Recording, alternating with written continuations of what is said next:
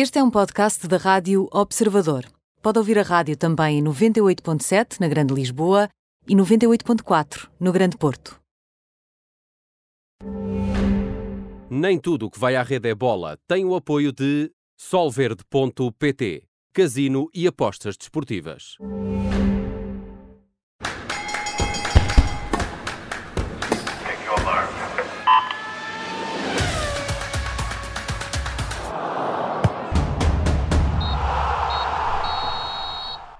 Bem-vindo ao Nem Tudo o que vai à rede é bola com Bruno Rosário, Mariana Fernandes e comigo Aníbal Rebelo. Neste programa vamos falar de arbitragem, na segunda parte, com o comentador de arbitragem do Observador, Pedro Henriques, mas agora vamos já diretamente aos temas do dia. Bruno Rosário, vamos a um balanço da primeira volta, nesta altura que já começou a segunda.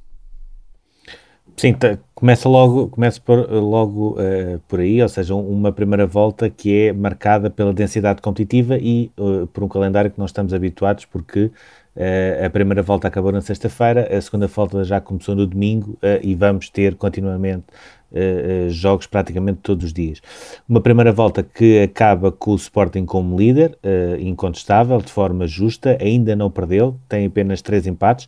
é a grande revelação da época, não tanto pelo facto de estar a discutir o título, mas sobretudo pela regularidade que consegue imprimir uh, na sua campanha e que também não é alheio ao facto de ter ficado de fora das competições europeias, porque isso nota-se e percebe-se é cada vez mais uh, determinante.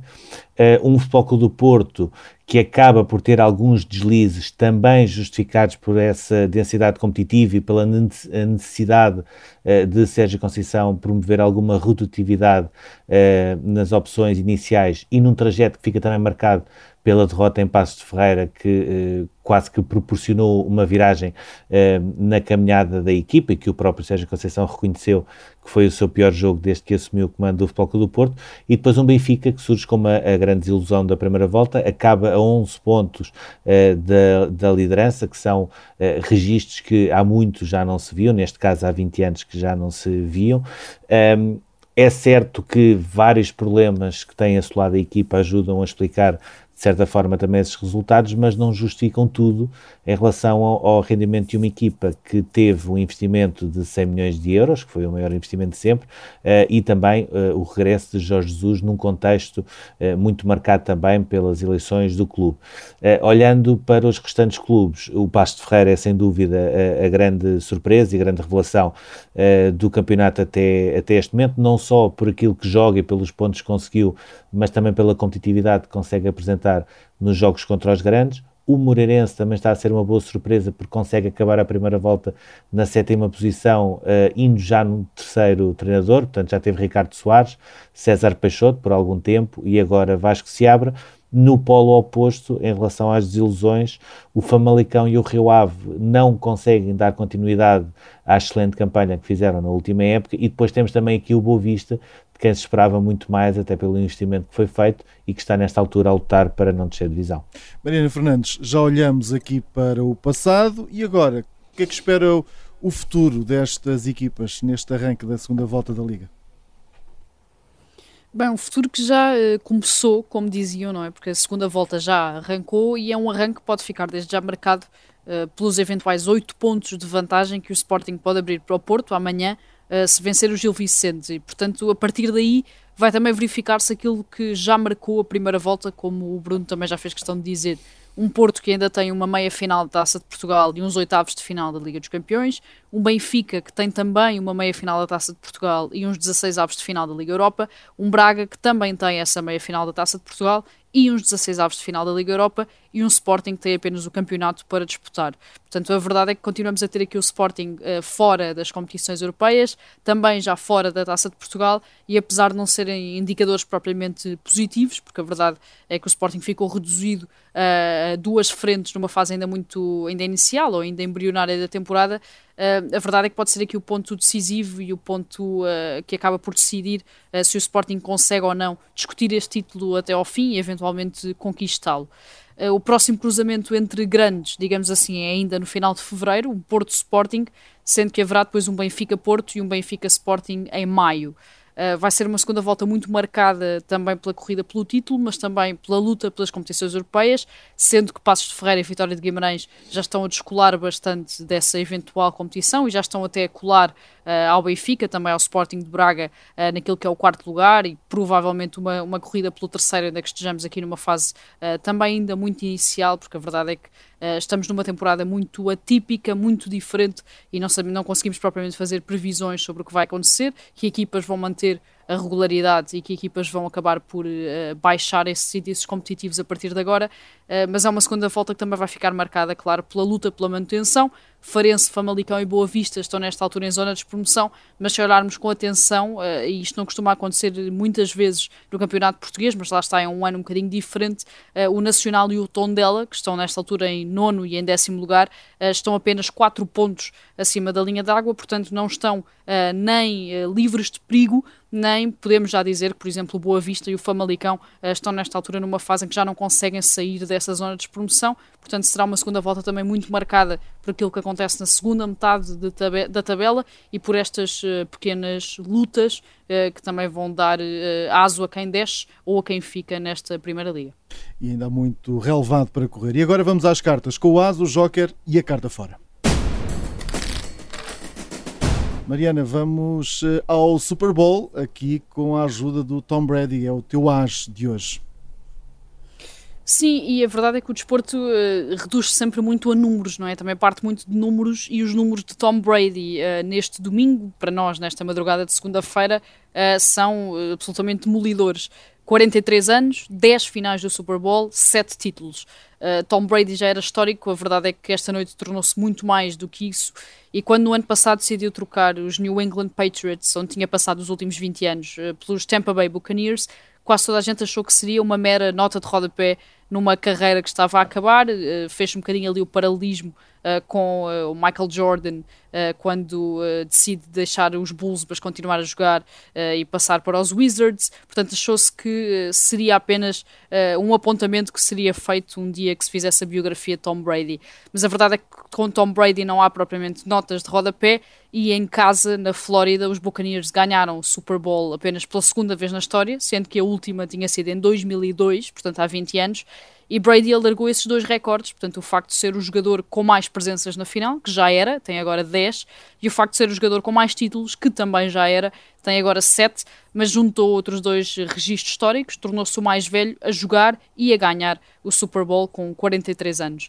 É uma vitória que alcança em nome próprio, em larga escala, mas que também tem outro nome importante, o de Rob Gronkowski, que já tinha sido campeão com Brady várias vezes nos Patriots, que tinha acabado a carreira e que voltou da reforma, ou pelo menos pôs um, um ponto, um e vírgula nessa reforma para se juntar aos Buccaneers e também dar uma ajuda a ganhar este Super Bowl. Tom Brady é uma lenda viva, é a parte de Ibrahimovic e Cristiano Ronaldo no futebol, Nadal e Federer no ténis e LeBron James no basquetebol, a prova de que o paradigma da idade e do pico de forma no desporto está completamente alterado e a verdade é que temos um enorme campeão uh, com 43 anos. Ora, e a, a caminho de, de, ser campeão está Ruben Amorim, Bruno Rosário, este é o teu as. Quando é que o Ruben, quando é que o Ruben assume que o Sporting uh, está já no caminho do título? Uh, posso-te garantir, se ele for coerente ao seu discurso, uh, que só vai assumir isso no último minuto do último jogo e quando não houver mesmo hipótese nenhuma uh, de fugir a essa pergunta. Deixa-me só uh, acrescentar uma coisa ao, ao Tom Brady. a Mariana falou aí bem de muitos números, mas deixa-me dizer que a coisa que mais me impressionou ontem, depois do jogo, foi ver os jogadores dos Kansas City Chiefs, que tinham acabado de perder, fazerem fila para poderem cumprimentar Tom Brady. Acho que essa imagem para mim uh, diz tudo sobre o que é que é o Super Bowl, do que é que é o, uh, o Tom Brady e o que é que é nesta altura o futebol uh, americano. Sobre o, o Ruben Amorim, parece-me que ainda vai ter, a segunda volta vai ser muito complicada para o Sporting, não me parece nada que o Sporting tenha o caminho facilitado para chegar ao título e basta recordar que vai ter de ir ao Dragão, vai ter de jogar em Braga e vai ter de acabar o campeonato na luz. Agora, a verdade é que, olhando para aquilo que aconteceu na primeira volta, o Ruben Amorim, que tem 13 meses apenas de Primeira Liga, é bom recordar isso, porque ele estreou-se no início de janeiro de 2020 com o Sporting Braga, acaba uh, esta uh, primeira volta uh, com uma regularidade incrível. Eu acho que o mais assinalável na equipa do Sporting é a regularidade que a equipa consegue ter num sistema tático que é muito complicado, ou seja, é preciso muito trabalho uh, para, para aquele 3-4-3 funcionar e, sobretudo, é preciso muito trabalho uh, sabendo que, se calhar, o, o setor defensivo é aquele que individualmente uh, menos valia tem em todo o plantel no Sporting, mas ainda assim é aquele que se está a destacar mais, porque o Sporting só sofreu 9 golos em, em 17 jogos. E uh, olhando para aquilo que foi o início do Ruben Amorim do Sporting, que uh, não foi também propriamente muito brilhante, porque durante os 10 jogos após a retoma ele não consegue o apuramento direto para a fase de grupos da Liga Europa, depois falha também no play-off esse acesso à fase de grupos, mas depois no campeonato está a ter um comportamento uh, uh, assinalável e até surpreendente na minha ótica e que tem agora este brinde que é a contratação do Paulinho, que é um investimento o maior de sempre do clube, exatamente por se considerar que, como as coisas estão, existe essa possibilidade de chegar ao título, sabendo que a segunda volta vai ser muito complicada. Muito bem, e agora vamos aos vossos jokers. Começamos com o Trincão, Bruno Rosário, um joker aí no Barcelona. Sim, que, que teve de ser, ou seja, uh, uh, o Barcelona uh, acaba por jogar também ali no meio do jogo do, do Palmeiras e do, do Sporting Braga com o Futebol do Porto e portanto acaba por passar aqui um bocadinho ao lado, mas conseguiu ontem marcar o seu primeiro golo pelo Barcelona. Não tem sido uma época fácil para ele, aliás, basta recordar que ele é apresentado no dia em que em Barcelona se discutia se Messi ia ou não embora, porque ele tinha acabado de rescindir contrato começou os primeiros tempos muito à sombra também do que é que se poderia passar com Messi e com os próprios adeptos do Barcelona à procura de um novo Messi que sempre foi e será sempre Ansu Fati, assim ele recupera bem da sua lesão, mas que poderia também ser trincão, a expectativa foi demasiado elevada, os próprios dirigentes do Barcelona, eh, por forma também a escudarem-se a tudo aquilo que estava a acontecer eh, com Messi, também nunca blindaram Trincão uh, da melhor forma. Houve na semana passada até um episódio contado pelo Sport uh, no jogo da Taça com o Granada, em que o, o Jordi Alba uh, ter-se-á, digamos assim, chateado mais a sério com o Trincão para ele estar mais concentrado no jogo e teve de ser Griezmann a pedir ao lateral para ter um pouco mais calma. E ontem acaba por entrar em paralelo com o Messi, que começou no banco para ser poupado para o jogo da, da meia-final da Taça com o Sevilha e acabaram os dois por resolver o jogo o trincão com um golo a uh, 3 minutos do final, uh, que poderá ser, até pela reação dos próprios companheiros uh, e do próprio Ronald Koeman, poderá ser aqui a rampa de lançamento uh, que ele precisava para ter uma segunda volta de, de, e uma segunda metade de temporada com outros números e com outro rendimento que ainda não tinha conseguido até aqui. E agora vamos ao Manchester City. Gundogan é o teu joker, Mariana. Sim, a verdade é que o Gundogan, o médio alemão, está no Manchester City desde 2016, depois de ter deixado o Borussia Dortmund, mas sempre foi uma figura um bocadinho secundária uh, num plantel, com estrelas como Sterling, como Agüero, como De Bruyne, até como Bernardo Silva, que apesar do perfil discreto, uh, ganha uma nova persona dentro de campo, sempre foi muito elogiado por Guardiola e sempre teve um perfil público, digamos assim, superior a Gundogan. Ainda assim, à exceção da primeira temporada, a verdade é que o alemão sempre foi muito regular, com marcas sempre acima dos 40 jogos por época, e este ano adquiriu uma nova capacidade, que está a ser o grande destaque uh, desta época, a de goleador. É o melhor marcador do Manchester City, tem 11 golos uh, e tem sido uma peça absolutamente fulcral nas últimas exibições demolidoras da equipa de Guardiola, que empurraram o clube para a liderança isolada da Premier League. Ontem, contra o Liverpool, até começou mal, falhou uma grande penalidade, mas depois eh, redimiu-se em toda a linha com os dois primeiros golos do City, abriu caminho para a vitória, sendo que a última vitória do City em Anfield tinha sido já em 2003 uh, num jogo onde Phil Foden voltou a mostrar que é o grande talento emergente do futebol inglês. A verdade é que o Gundogan assumiu novamente a liderança da equipa, numa altura em que esta mesma equipa está uh, sem De Bruyne, sem Agüero, portanto sem essas duas figuras de proa, Gundogan está realmente a assumir essa liderança. E agora vamos às cartas fora. Começamos com a tua, Bruno Rosário, Marselha. Sim, o Marselha uh, Clube, uh, que até começou bem a temporada, andou nos lugares cimeiros da Ligue 1, Uh, apesar de ter alguns jogos em atraso por causa de surtos de Covid, te, parecia mostrar alguma uh, consistência a mais, até porque a base do plantel era a mesma do ano passado, e aquilo que se vê nesta altura é um clube que entrou numa espiral uh, de insucessos, de erros, uh, que leva sete jogos sem ganhar, com dois empates e cinco derrotas, e que eu diria que perdeu quase tudo. Perdeu o treinador, porque André Vilas Boas não admitiu, por exemplo, que Netcham do Celtic fosse, fosse contratado depois de um parecer negativo e bateu com a porta.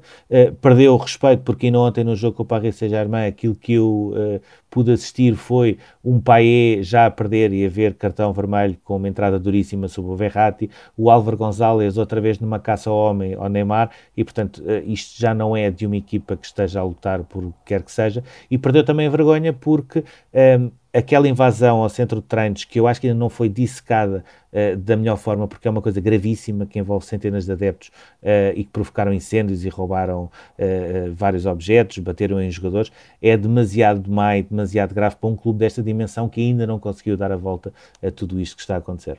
E tu, Mariana, traz-nos Onana.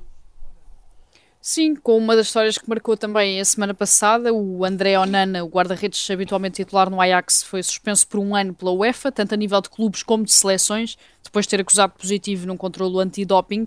Este controlo aconteceu em contexto exterior à competição, portanto foi feito dias depois de um jogo para a Liga dos Campeões contra a Atalanta, e concluiu que Onana tinha furosemida, um diurético no organismo. A versão do Ajax e a versão do próprio jogador é que Onana se sentiu mal na manhã daquele jogo e acabou por tomar por engano os comprimidos da mulher, que foram passados com receita médica e que por isso não tinha, não tinha qualquer objetivo, nem queria de alguma forma melhorar a performance por meios ilegais. O Ajax anunciou que vai recorrer para o Tribunal Arbitral do Desporto, mas a verdade é que a verificar-se este castigo pode ser um duro golpe para a carreira do guarda-redes de 24 anos, que é internacional pelos Camarões e que faz parte de uma geração da formação do Ajax, que inclui também De Ligt, agora nas Juventus, De Jong, agora no Barcelona, e Van de Beek no Manchester United, tendo sido também uma das caras que levou o clube até àquela meia-final da Liga dos Campeões de 2018-2019, em que perdeu contra o Tottenham numa campanha extraordinária que o Ajax fez. Muito bem, agora vamos ao túnel.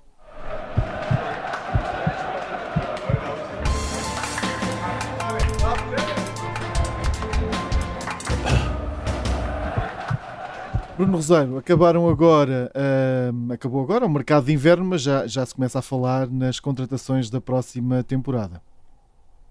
Sim, e essa é para mim a grande surpresa e outra das novidades em relação a este campeonato que está a ser em tudo atípico. Portanto, já se sabe que o Benfica tem contratado Rodrigo Pinha custo zero para a próxima temporada. O Futebol Clube do Porto fechou agora também a contratação do PP do Grêmio, que não vem a custo zero, mas no, no valor total será, custará 15 milhões de euros diluídos em três prestações até eh, 2022, portanto, muito abaixo daquilo que o Grêmio eh, começou por pedir, e isto é uma tendência que eu tenho notado até depois do mercado. Ou seja, uh, o Benfica já tem uh, centrais referenciados, tendo em vista também a próxima temporada.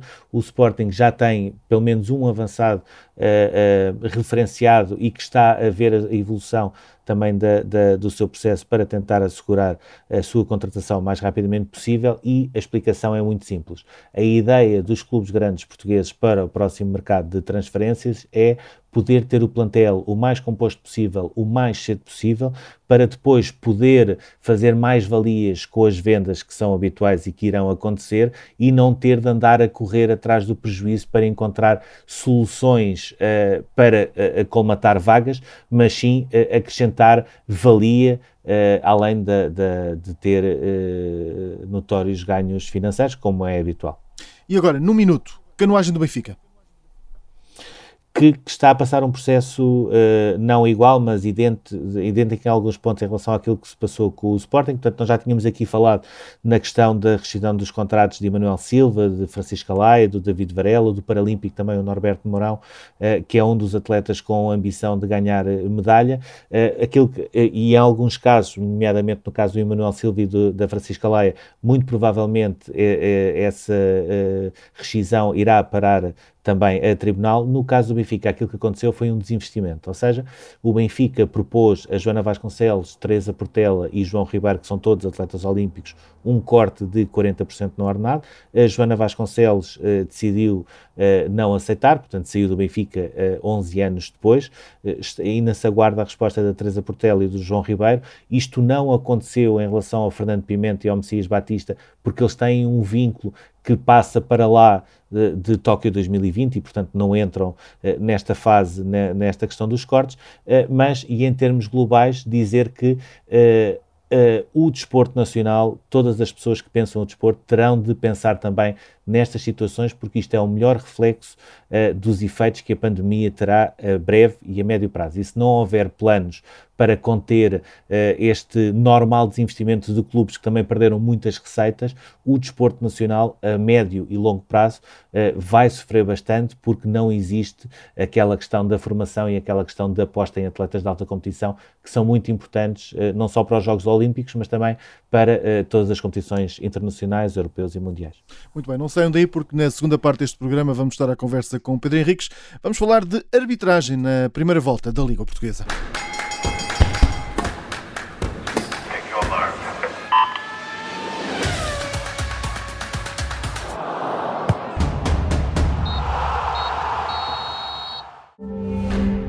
Nem tudo o que vai à rede é bola tem o apoio de Solverde.pt, casino e apostas desportivas.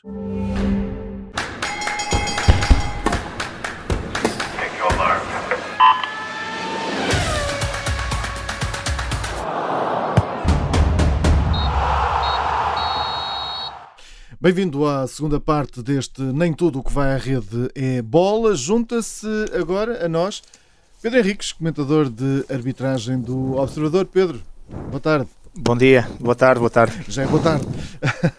Ora, muito bem, acabou a primeira volta, já começou a segunda, uh, mas nesta primeira volta, olhando aqui para a arbitragem, ao contrário do que aconteceu, por exemplo, na, na última época, a questão da, da arbitragem agora volta outra vez uh, a estar em destaque. Ora, olhando para os números, olhando para o que tem sido dito, tem sido feito, em termos eh, globais, há mais eh, decisões erradas ou nesta altura há mais necessidade de justificar os resultados naqueles penaltis que não foram marcados? Ora bem, eh, eu penso que é um bocadinho das duas coisas. Uh, por um lado, temos efetivamente, e podemos analisar isso, uh, uma arbitragem que estando debaixo de fogo e com algumas características próprias daquilo que é neste momento o setor da arbitragem e os árbitros que a servem no futebol profissional, uh, temos assistido uh, dificuldades dos árbitros. Eu já não falo no árbitro central, isto é o árbitro de campo ou a equipa de arbitragem que está dentro do terreno de jogo, mas sobretudo com a possibilidade de intervenção do vídeo árbitro, temos assistido uh, decisões que nós, não, do geral, em, em termos futebolísticos, não estamos a, a, aceitar ou não estamos a compreender. Ou seja, erros que normalmente os treinadores, o futebol aceitaria porque o árbitro tinha que decidir no momento, mas uh, agora temos mais alguma dificuldade em entender quando temos a possibilidade de intervenção do vídeo-árbitro. E, portanto, de alguma maneira tem havido mais ruído por um dos motivos que tem a ver com a questão da competência da arbitragem, na perspectiva de que neste momento não estão a acertar como era exigido, sobretudo neste binómio árbitro-vídeo-árbitro. E por outro lado, eh, aquela questão que é, nós estamos a viver tempos extraordinários, já sabemos isso, uh, não há receitas financeiras como havia, que já não eram também tão abundantes, falo da parte da, da falta do público nos estádios, com os dinheiros que esse público também levava aos estádios, aportava, e sobretudo a questão dos merchandisings, que em clubes, sobretudo de maior dimensão, ainda se nota mais uh, essa falta de dinheiro. Sabemos quão vai ser importante, uh, vivem basicamente das televisões, e quanto vai ser importante neste momento os clubes poderem chegar a lugares europeus, nomeadamente à questão da Liga dos Campeões e sobretudo naquilo que é a discussão Benfica, Porto Sporting, talvez Braga. Perante isto, uh, embora até tenhamos mais uma vaga não direta, mas tínhamos mais uma vaga na Liga dos Campeões, é fundamental os clubes eh, entrarem na Liga dos Campeões para a sobrevivência, porque nós sabemos depois que o futebol também sobrevive muito em função daquilo que possa ser a sobrevivência dos ditos clubes grandes, porque queremos que não, é, é, é a própria indústria Uh, vive um pouco disso. E, portanto, há aqui um bocadinho das duas coisas, ou seja, da menos competência deste tal binómio árbitro-vídeo-árbitro e, de alguma maneira, também da, da questão que é uh, necessário responsabilizar alguém, normalmente terceiros, quando temos alguns insucessos. E, e isso tem-se visto também, uh, umas vezes justificado, porque realmente há erros dos árbitros, outras vezes nem tanto. E neste momento o barulho em torno da arbitragem é de tal ordem que, mesmo em, em situações em que a equipa de arbitragem acabou por decidir bem, as máquinas de comunicação uh, externas, externas, que são dos clubes, mas tentam passar um bocadinho pelas redes sociais, estão-se a mexer de tal maneira que tentam levar a acreditar que aquela decisão do árbitro que até foi boa foi má. E, portanto, é neste ponto que estamos. Houve, houve aqui também um, um esforço uh, financeiro, há pouco o Pedro Henrique falava nisso, uh, houve aqui também um, um, esforço financeiro da própria Federação para uh, dar alguma tranquilidade ao setor da arbitragem quando investiu numa primeira fase um milhão de euros para que os jogos da Primeira uhum. Liga tivessem VAR. Mas, entretanto, aquilo que nós nesta altura estamos a assistir, e sobretudo nas últimas, nas últimas semanas, é quase um voltar ao, ao tempo pré-VAR em termos de críticas à atuação da arbitragem, em determinados lances, etc. Aquilo que eu lhe gostava de perguntar é também se o efeito do VAR eh, passou porque os resultados eh, eh, têm de aparecer ou se existe também aqui alguma quebra eh, da, do rendimento do VAR eh, que tinha na primeira época e que poderá não estar a ter eh, esta época em nível de decisões mais acertadas ou menos acertadas. Exato. Uma das questões que se coloca, nós, nós seres humanos e os portugueses muito em particular, é que nós a criança chega à casa e diz assim: Olha, pai, teve de 0 a 20 e tive 14. E normalmente o pai, em vez de dar os parabéns pelo 14, foca-se nos 6 valores que faltou para o 20. E portanto, uh, e, portanto nunca está contente, nunca está satisfeito. É bom, por um lado, a questão da excelência, mas por outro lado, é esta, é esta questão que é. Uh, a época passada, por exemplo, nós tivemos quase cerca de 100 decisões que foram revertidas positivamente. Tivemos menos de 100 casos de jogo. No entanto, a maior parte das pessoas e o público em geral foca-se no penalti, no fora de jogo, na, naquilo que não foi resolvido. E, não, e esquece que houve menos 100 casos porque foram revertidos, e quando digo revertidos, revertidos no sentido que houve uma decisão errada da equipa de arbitragem, o VAR interveio e houve uma correção. E estamos a falar de lances com gravidade, cartão vermelho, penalti, uh, o gol validado ou anulado, estamos a falar, e portanto houve menos 100 casos e este ano, uh, as estatísticas também já estão aí, uh, já temos uma, uma, meia centena de casos revertidos pela positiva. O problema é que nós estamos a olhar é para o penalti, para o fora de jogo, para aquela circunstância que ainda não foi resolvida. E, portanto, a expectativa do VAR, numa fase inicial, as pessoas compreenderam a sua utilidade, perceberam que começou a resolver casos, mas a dado momento o que se espera do VAR é o acerto completo e total. E mais, o que se espera do VAR neste momento é que resolva tudo o que há para resolver. Inclusive já estamos na perspectiva do cartão amarelo. Ok? Claro, e aqui estou-me a recordar agora de repente a situação do Palhinho, obviamente, que, que é uma situação, uh, entre aspas, num, num, contexto geral, um cartão amarelo tem pouca relevância ou importância, naquele caso teve muita importância, que era o quinto, era o jogo Benfica, o Sport Benfica, etc. Mas o que neste momento está é muito elevada a expectativa em relação à vídeo-arbitragem. E a juntar a tudo isto, uh, as pessoas, o, o, International Board e as pessoas que estão à frente do vídeo árbitro, e uma delas chama-se David Ellery, é considerado o pai da vídeo arbitragem, é alguém que neste momento trabalha para a Federação Portuguesa de Futebol, isto é, não trabalha em exclusividade, mas trabalha tam também, e neste momento está muitas vezes cá em Portugal. E é a pessoa que neste momento está a analisar alguns casos, está a falar com os árbitros como é que eles deveriam, em termos de vídeo arbitragem, resolver ou não resolver, e, está, e estão a mandar cá para fora alguns desses lances em que uh, dão, digamos, um verdito final. Aqui devia ter sido feito assim ou ter feito assado. E o que é que está a acontecer? Uh, o David Ellery, à semelhança de tantas outras pessoas, sobretudo esta malta inglesa, tem uma perspectiva muito do vídeo árbitro, é mesmo o erro claro e óbvio. É aquela coisa muito gritante. Quando a gente entra naquela situação de chocou de cabeça com cabeça ou meteu o ombro, Uh, se é penalti, se não é penalti. Ele não, eles não querem intervenção do vídeo árbitro nestas decisões. Eles não querem intervenções de vídeo árbitro em que o jogador caiu, meteu a mão nas costas, talvez. Ou seja, mesmo que nós possamos achar que foi penalti, mas que estamos na discussão porque estamos a falar de intensidade, eles não querem. E ao não quererem, estão a tentar minorar uma vez mais o papel do vídeo árbitro. E é aqui que entra o grande choque. Uh, comigo e com muitos dos comentadores e as pessoas que também pensam futebol, que é, se temos uma ferramenta que é cara, que, e, e, que é cara, cá em Portugal vale um, milhão de euros, que é o valor de, de, todo, de, todo, o sistema e da montagem e sobretudo dos pagamentos às pessoas uh, que semanalmente, cada, cada jogo de vídeo ar vale 3 mil euros. Nove jornadas são, nove jogos por jornada são 27 mil euros. 27 mil euros vezes 34 jornadas vai dar o tal milhão, 900 e tal, portanto quase um milhão. Portanto, quando nós pensamos numa ferramenta que tem um custo, tem um valor, nós queremos que aquela máxima que eles dizem que é máxima, mínima interferência, máximo benefício, eu não concordo com essa, com esta referência. Para mim é interferência a que tiver que ser para que a verdade esportiva venha ao de cima e não mínima interferência para máximo benefício. Quando eles dizem que o erro tem que ser claro e óbvio, e este é que é o grande problema para mim desde sempre do vídeo árbitro, é eles estão a dizer de outra maneira, estão a adjetivar o erro como claro e óbvio. Eles estão a dizer que pode haver erro e que o erro pode passar e que o vídeo árbitro não intervém. Eles estão a adjetivar é que aquele erro tem que ser gritante. E é esta a minha não compreensão. Sobretudo dos quatro momentos da, da troca de identidades, do cartão vermelho, uh, do, da questão do gol e do penalti. Em relação a todas as situações, eu dou de barato o claro e óbvio, não dou em relação ao pontapé de penalti. E não dou neste sentido. É quando houver, é, em vez de estar. É, é, isto tem que mudar, não é? Quando houver um erro claro e óbvio, numa situação de penalti, o VAR intervém. Não pode ser.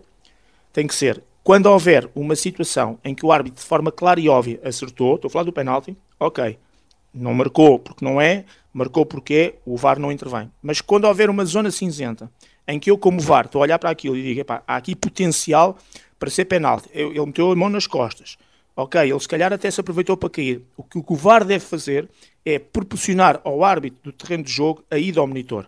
Depois, se ele mantém, se ele altera, a gente e depois entende. E depois criticamos na mesma o árbitro porque não alterou, porque alterou.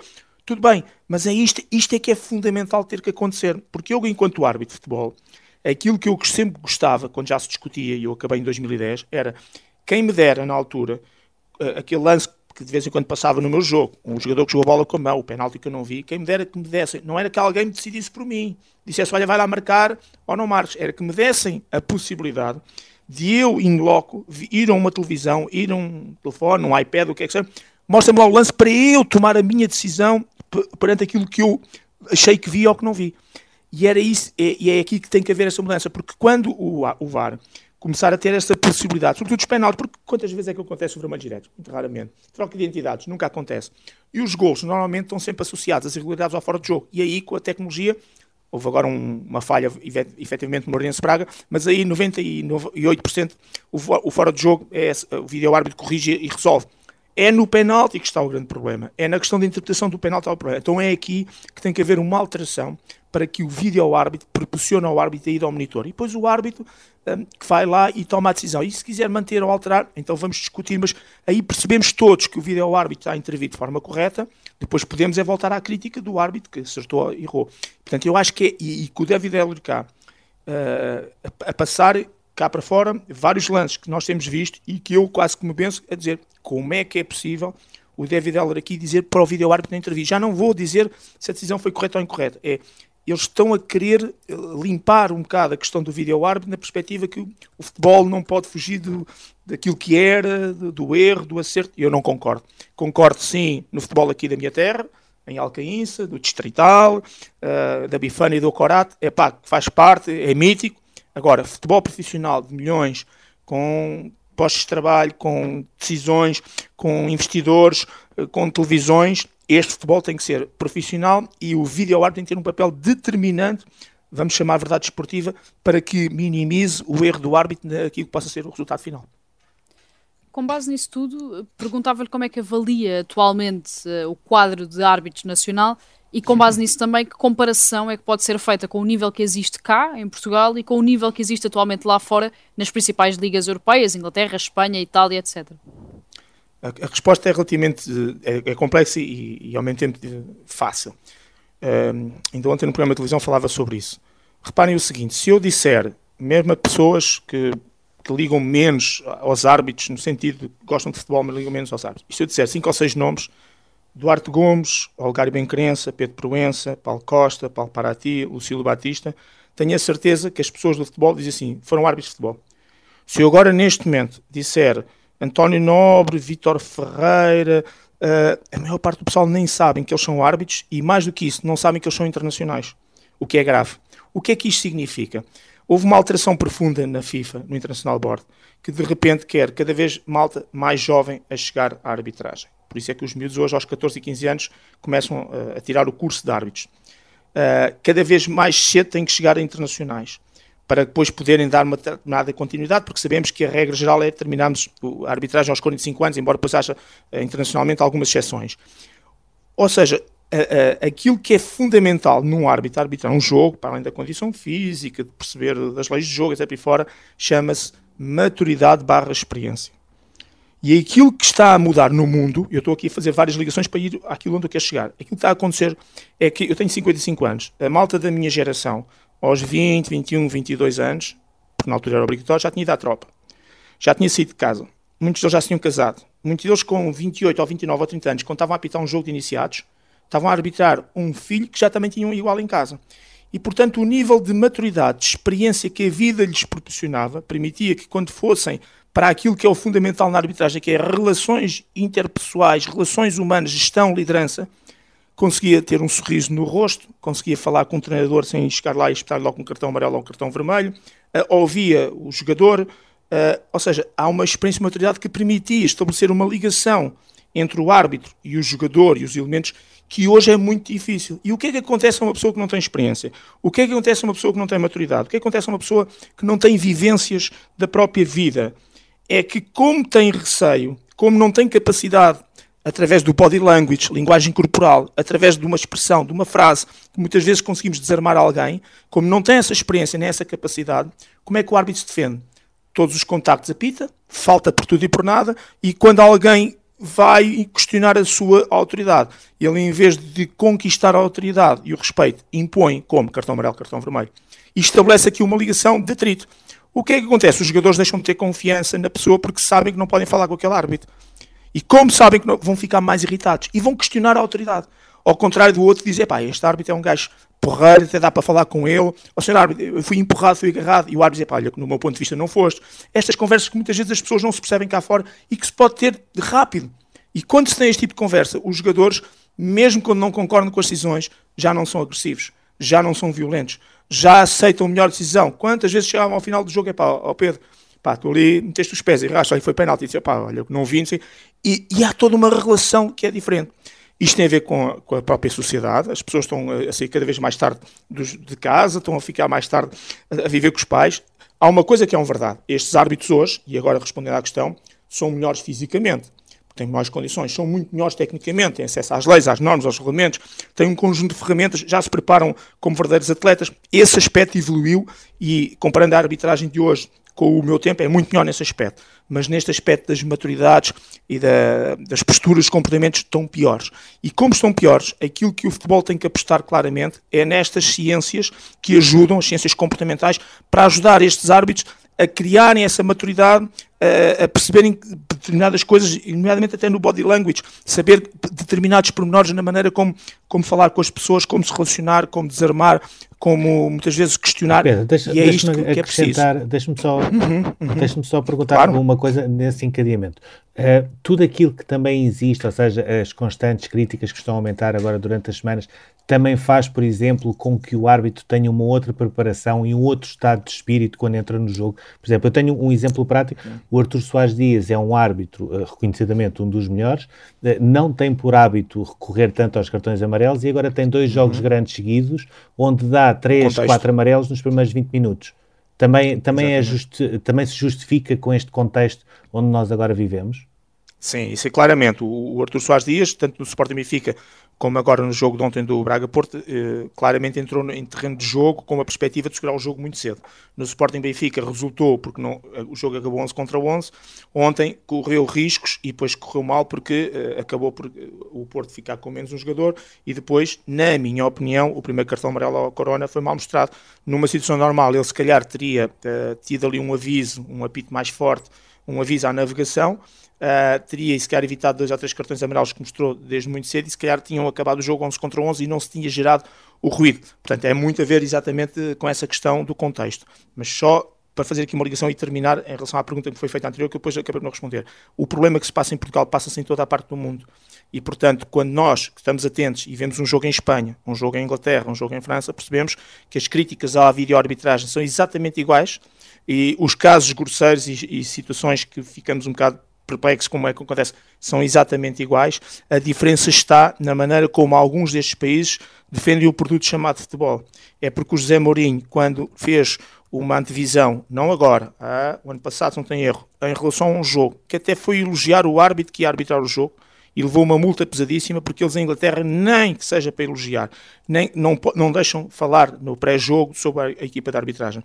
Nós em Portugal, basta ver as multas que ainda ontem vinha na, na internet, que foram aplicadas não em, em, relação à jornada passada, é multas de 600 euros, de 700, de 1100, Obviamente que para o cidadão comum e normal isto é muito dinheiro, mas para o mundo do futebol e sobretudo para clubes eh, grandes, isto é o que eles gastam quando vão comer fora com a família. Pedro, Aliás, só, até gastam mais. Mesmo, só mesmo para terminarmos, estamos a ficar uh, sem tempo claro. e enquanto resumo, Uh, Perguntava se estamos a perder cultura desportiva no nosso campeonato e se esse é um dos reflexos da evolução dos tempos, como aliás disse numa entrevista no ano passado, onde falou na crescente violência verbal e até física em torno deste uhum. fenómeno que é o futebol.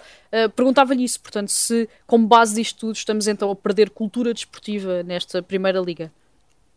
Sim, estamos. Eh, estamos a perder cultura desportiva, estamos a deixar aqui alguns valores que são fundamentais e importantes, eh, estamos a ser ultrapassados por, por, essa, por, essa, por essa questão e, acima de tudo, uma coisa que para mim é, é, é, fundamental, não estamos a proteger o nosso futebol.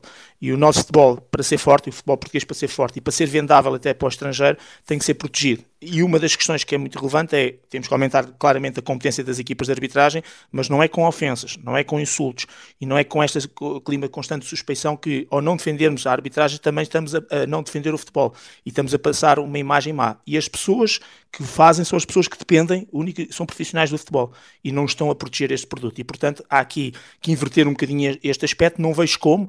Há, há, há, vejo cada vez mais as pessoas uh, a, a, insultar, a insurgirem-se, mas uh, de forma insultuosa, porque temos sempre este paradoxo, que é o jogador se falha, falhou porque não tem competência, o árbitro se falha é porque é corrupto, o árbitro se falha porque tem intenção. E é este aspecto que acho que devia ser alterado. E só há uma forma de fazer, é sentar a arbitragem e os árbitros com os treinadores principais das equipas, como no meu tempo chegou-se a fazer nos inícios da época. Isso é muito importante para chegar a consensos, para delinear uma estratégia e, sobretudo, para arranjar uma forma de não vir para a praça pública tantos insultos uh, e tanta violência verbal, porque senão o futebol é que, é que sai prejudicado.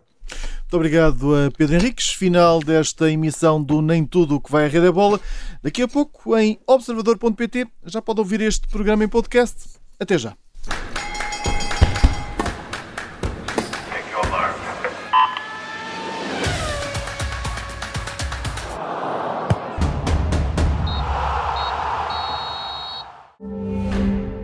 Nem tudo o que vai à rede é bola tem o apoio de solverde.pt, casino e apostas desportivas.